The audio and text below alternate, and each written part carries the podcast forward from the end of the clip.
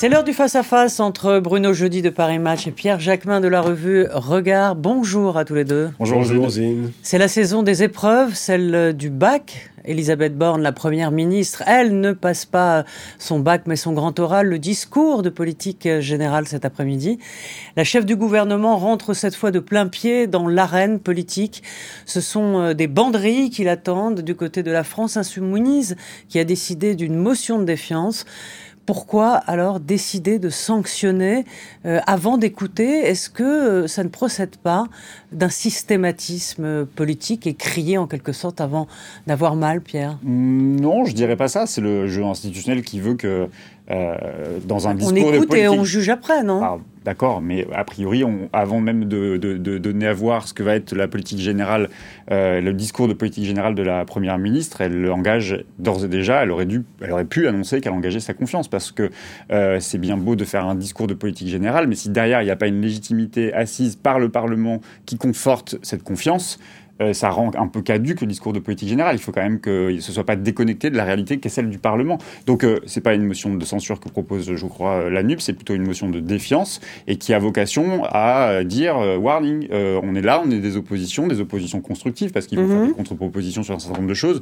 J'ai entendu ce matin Manuel Bompard de la France Insoumise dire qu'il y avait sans doute des mesures ponctuelles, enfin des mesures, des, des mesures qui sont dans le pacte de, dans la loi qui va être proposée, présentée à la fin du mois sur le pouvoir d'achat, qui vont évidemment évidemment voter, qui vont dans le bon sens, qui ne sont pas suffisantes pour eux, mais qui vont dans le bon sens.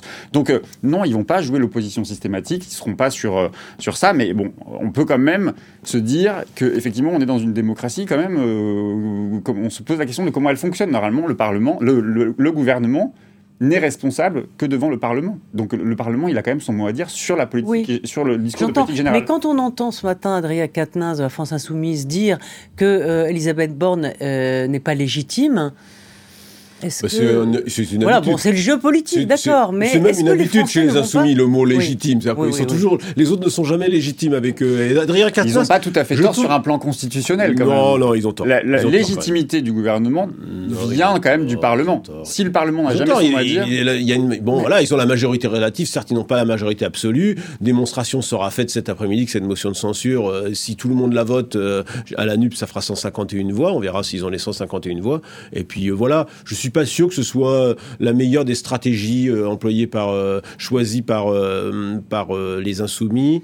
bon, et, certains d'entre eux, vous disiez, Manuel Bompard a évoqué des, des, éléments qui pourraient être votés. C'est vrai qu'il était un peu plus ouvert que ne l'est, par exemple, Padria Katnas, qui depuis une semaine fait quand même un festival de systématisme et de mm. pas légitime, comme si il, il, enfourchait les, les, les, les, vieilles lunes de, de Jean-Luc Mélenchon, qui lui déjà promet une grande marche, promet déjà euh, des législatives dans trois mois tout ça est un peu trop. Je, trouve que euh, ils, tendent, le dos. Ils tendent le dos. À...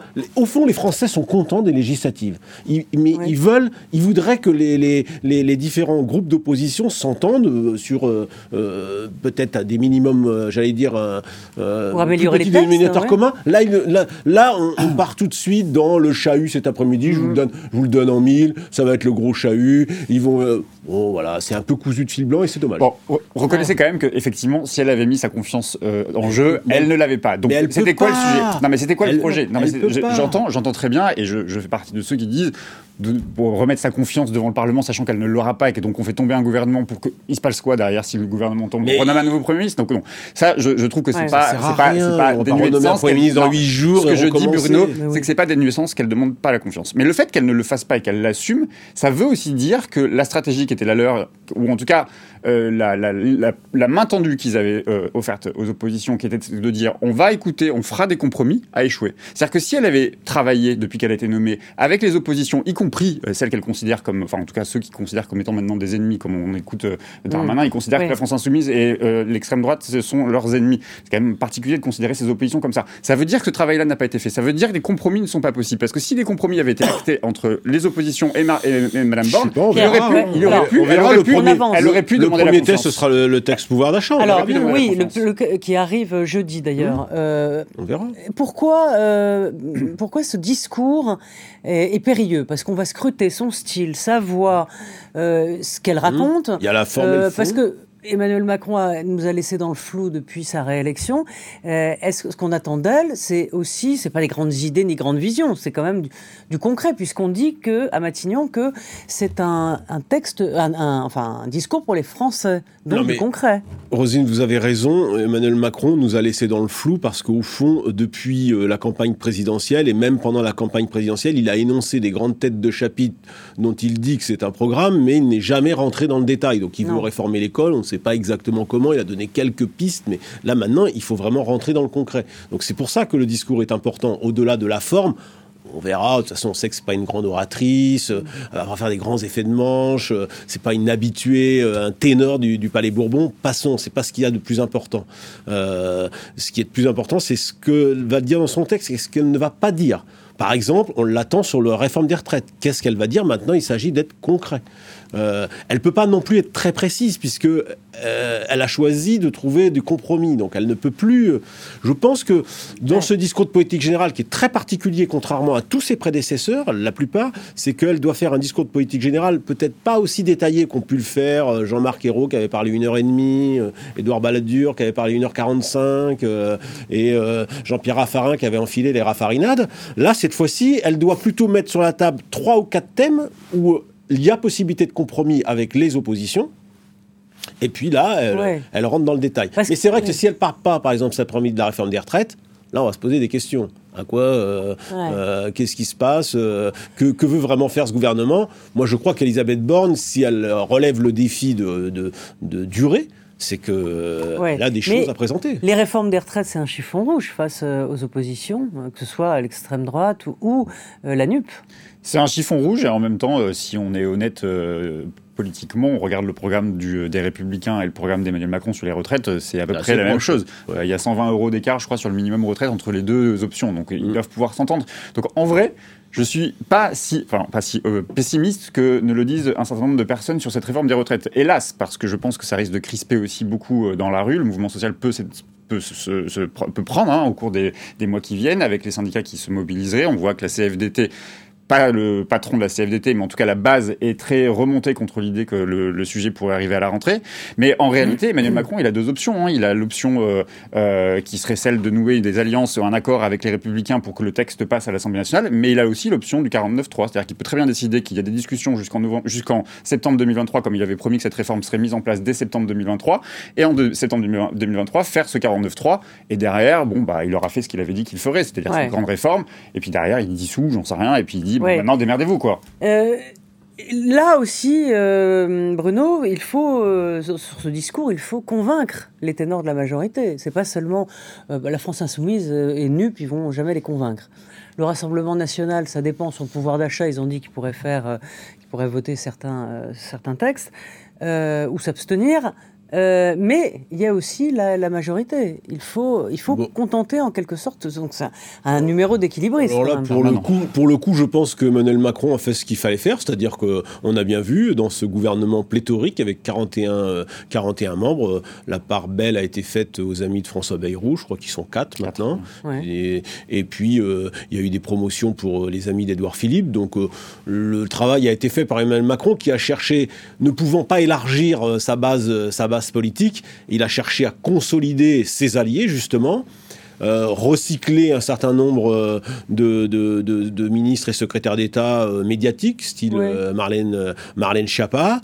Et plutôt que du débauchage, euh, bah, il a, il a recyclé et replâtré et, constitué une équipe de combat parce que on le sait, le pouvoir a traversé la Seine. Il y en a un peu moins du côté de l'Élysée, il y en a beaucoup plus du côté du Palais Bourbon, et donc il va quand même y avoir un petit air de guerre de tranchées quand même. Il faut se méfier du MoDem. Hein, le, François Bayrou n'est pas le genre à, s'écraser. Non, non, non. Et puis il a eu raison visiblement euh, de, de, se plaindre d'un certain nombre de choses puisqu'il a obtenu quatre, quatre ministères.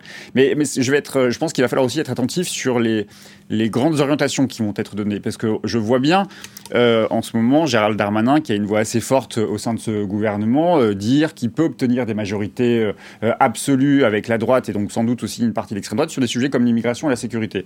Il va falloir voir où elle place le curseur, elle, parce qu'on sait tous, a priori, qu'elle n'était pas hyper emballé à l'idée d'avoir Gérald Darmanin dans son gouvernement. Donc c'est Ouais. pas la même ligne politique qui s'impose. Mais c'est vrai que si Emmanuel Macron a envie de faire la démonstration que des alliances sont possibles et assez vite, et notamment dans le cadre de la loi de programmation sur la sécurité euh, par- de- Ouais. qui, est, qui est prévue pour euh, la fin d'année, il peut y avoir des accords entre les LR et une partie de l'extrême droite qui pourraient voter des textes sur la sécurité et l'immigration. Premier test euh, jeudi, donc euh, ce qu'on en parlait, de la, la loi pouvoir d'achat.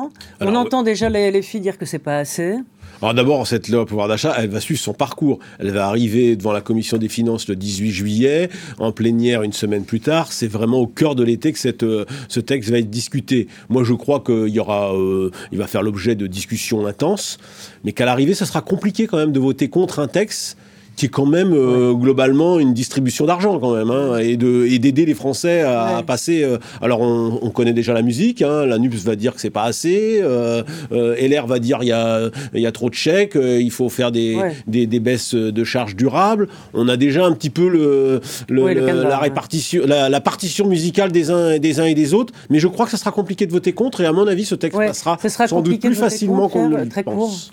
Non, je pense que c'est pas voter- difficile de voter contre. C'est-à-dire qu'on peut voter par amendement, amendement par amendement des choses qui sont qui vont dans le bon sens. Mais comme dans le côté, il y a y a des, y a des suppressions de budget. Regardez l'audiovisuel public perd sa redevance sans savoir comment ça va être financé. C'est- bon, la- les Ouais. groupes de la gauche ne peuvent pas voter un texte qui intègre euh, des, des augmentations, mais aussi des baisses sèches, des pertes sèches. euh, Ce qui nous concerne d'ailleurs. Ce qui vous concerne, France 24, absolument. Euh, tout et tout le l'audiovisuel public. l'audiovisuel public. Merci à, à tous les deux. Donc c'est la dernière de eh bien de l'été Bon puisque été.